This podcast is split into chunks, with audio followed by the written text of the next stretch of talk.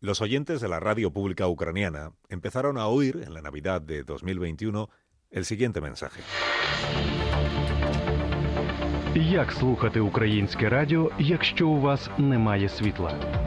Якщо у вашому місті чи селі сталася аварія, або російська армія пошкодила комунікації, Era un aviso de українське las радіо autoridades a la продовжує población que daban algunas semanas para la invasión rusa, que en aquel momento ya pues, algunos daban por hecho que se produciría, a pesar de que Rusia lo seguía negando. Y el gobierno lo que advertía decía, ¿cómo puedes escuchar la radio si no tienes electricidad? Si hay un accidente en tu ciudad o en tu pueblo, o si el ejército ruso daña las comunicaciones, la radio ucraniana seguirá emitiendo. Asegúrate tú de tener a mano un receptor con pilas, receptor o con batería, para poder sintonizarla. Los locutores de la radio ucraniana anuncian en antena las alertas aéreas y otras emergencias. Recuerde, dice este mensaje, que la radio ucraniana puede escucharse incluso en los territorios temporalmente ocupados. Manténgase usted a salvo y escuche la radio ucraniana. Un receptor, un receptor con pilas, con batería, destacaba el mensaje, servía para seguir escuchando la radio si fallaba todo lo demás. Muchos ucranianos en realidad no se tomaron demasiado en serio esta advertencia, no por inconsciencia, sino porque la invasión para muchos parecía descabellada, ¿no? Y porque eh, los ucranianos nunca piensan en lo peor, no quieren ponerse en lo peor hasta que no les queda más remedio. En el carácter nacional ucraniano, a diferencia del ruso, no existe el fatalismo tiene escrito el escritor ucraniano Andriy Kurkov. Los ucranianos no se deprimen casi nunca. Están programados para la felicidad, para la victoria, para la supervivencia en circunstancias difíciles y para el amor por la vida. Pero en la madrugada, como usted sabe, del 24 de febrero del año 2022, está a punto ahora de cumplirse un año, sí ocurrió lo peor. Breaking news tonight Russia launching a full scale invasion of Ukraine. Vladimir Putin's forces unleashing an all out assault on Ukraine from the land, sea, and air. Images of Russian helicopters attacking an airport near the capital, Kiev. Comenzó ese día la agresión rusa a territorio ucraniano con los ataques a los aeropuertos que tuvimos ocasión de contar también aquí aquella mañana en directo. Y comenzada esta invasión dirigida por Vladimir Putin, millones de ucranianos se quedaron sin electricidad, sin televisión o sin teléfono. Y en ausencia de todo eso, Вдосвіта. Інформаційний початок дня. Ausencia de todo eso, seguían teniendo las emisiones de la radio, cuyo uso se multiplicó durante aquellas primeras semanas. Porque bastaba, como decía aquel mensaje, con tener un transistor de pilas para poder seguir escuchando las emisiones o con un coche que todavía tuviera batería. Se trataba de intentar estar informados sobre qué ciudades caían, cuáles resistían y hacia dónde se podía huir sin el peligro de ser herido o capturado. Pero en realidad todo esto no era algo nuevo. Ni era nueva la radio, ni era la primera vez que se producía una ocupación.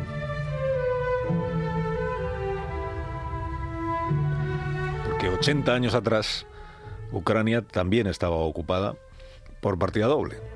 Por la Unión Soviética primero, desde la Revolución Rusa del año 17, y por la Alemania nazi después, desde la Segunda Guerra Mundial. The strident note of a village bell breaks the silence, announcing the presence of enemy planes. From farmhouses and cottages, the peasants run to their appointed places. Although far from the battle zone. El ucraniano Mikhailo Polipovic tenía 18 años en 1943. Vivía en la región de Gerson y perdió un ojo luchando contra los alemanes cuando estos vinieron para quedarse allí.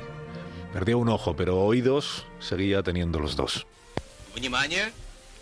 Внимание! Слушайте, говорит Москва. Говорит Москва.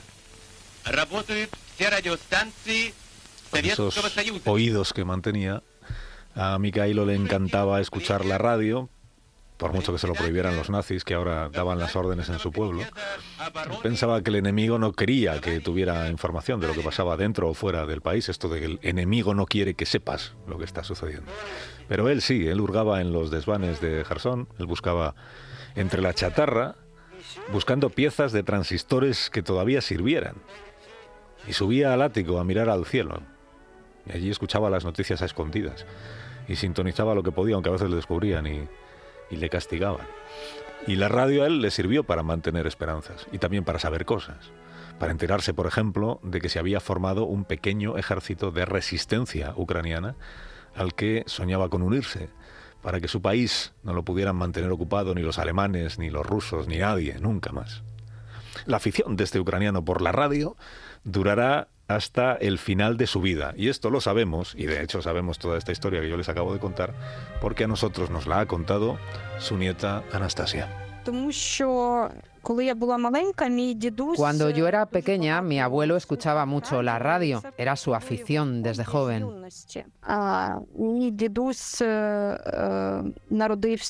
Él nació a principios del siglo XX y también tiene su propia historia de ocupación, su propia historia de guerra.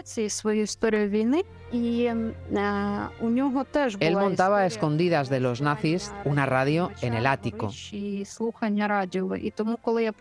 Cuando supe de todo esto, pensé que mi abuelo probablemente estaría orgulloso de mí, orgulloso de que mis colegas y yo seamos ahora en esta ocupación las voces de la libertad.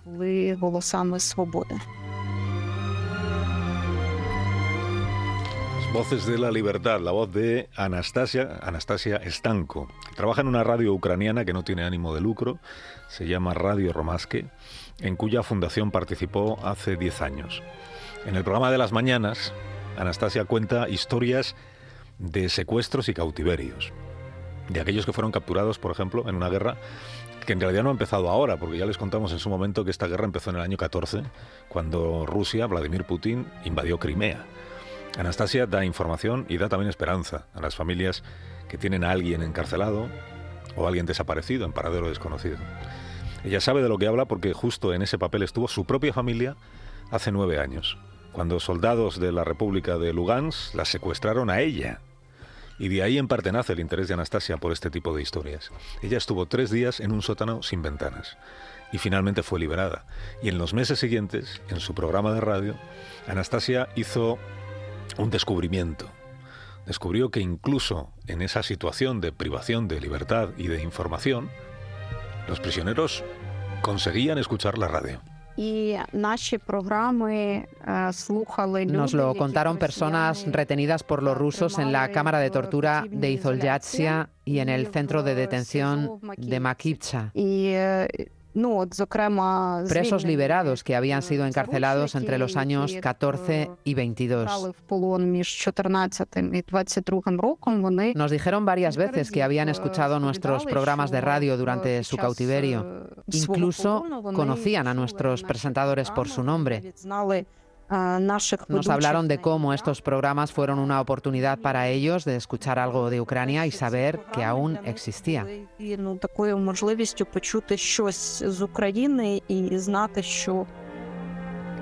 Hasta 2022 los presos en Ucrania podían conseguir ahí dentro un, un teléfono o un transistor a cambio de algo de dinero. Desde que se produjo la invasión de Vladimir Putin, como nos ha contado Anastasia, los cautiverios son más duros porque los rusos aíslan a los presos para que no reciban ningún tipo de información. Ella no pierde la esperanza, en cualquier caso, de que su voz pueda llegar otra vez hasta esas celdas.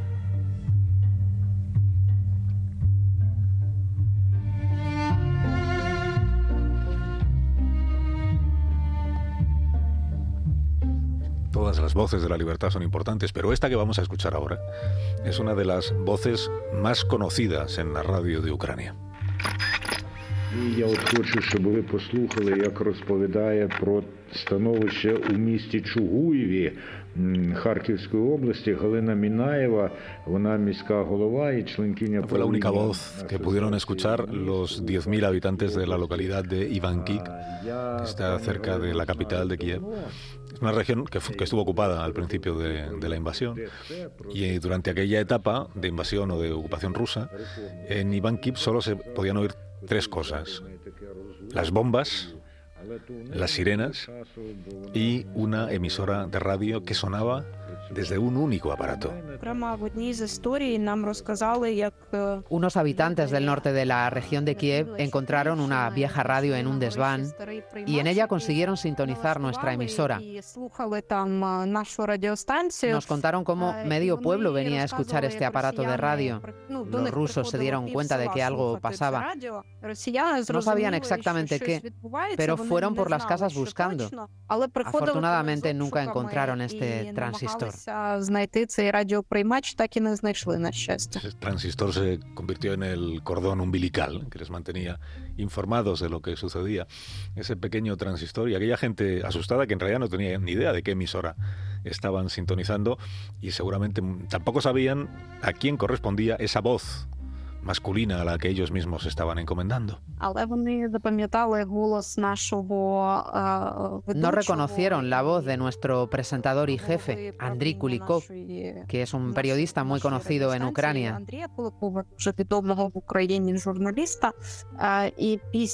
Después de eso, algunos de los que escuchaban la radio lo vieron otra vez más adelante. O más concretamente, le escucharon en otro programa. Le reconocieron al instante y averiguaron que se trataba de Andriy Kulikov. Y se pusieron en contacto con él para hacerle saber la historia y darle las gracias.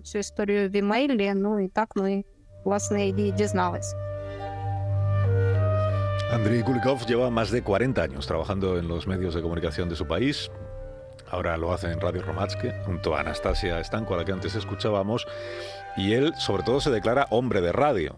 Ha hecho otras cosas y las sigue haciendo, pero lo que más le identifica es este medio de comunicación nuestro. Le, le, ha contado a este programa que él nunca se ha sentido tan importante como en aquellas primeras semanas de 2022, llenas de historias como la suya.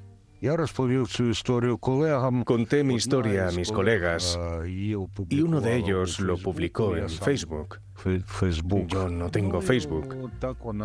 Y así fue como todo se supo. Y después la gente empezó a escribir y a llamar y a contar historias similares a la nuestra.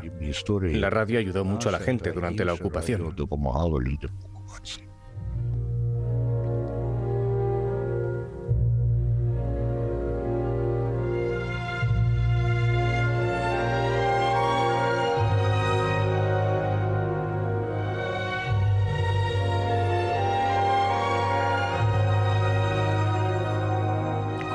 Usted que el amigo Kulikov tiene una voz, una voz de radio, ¿eh? Y también tiene recuerdos familiares relacionados con la radio, porque su voz nos lleva ahora al momento de su niñez, en el momento en el que él entendió el poder que tiene este medio.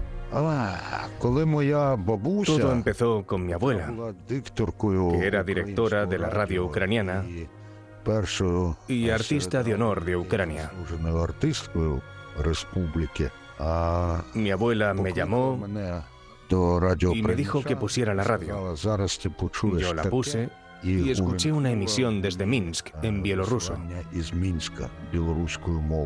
Escuché esta hermosa lengua y me di cuenta de que la radio puede tener un efecto muy, muy poderoso en la gente.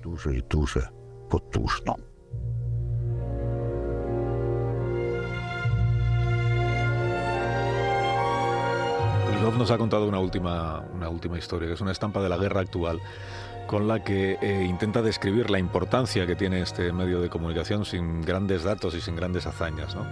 Solo con esta imagen tan sencilla, escucha. Un oyente de la región de Kiev, no recuerdo de qué ciudad, no tenía electricidad en su casa. Pero sí tenía un coche viejo, aún con batería. Todas las mañanas se metía en él. Fingía hacerlo para calentarse, pero en realidad lo hacía para poder escuchar la radio.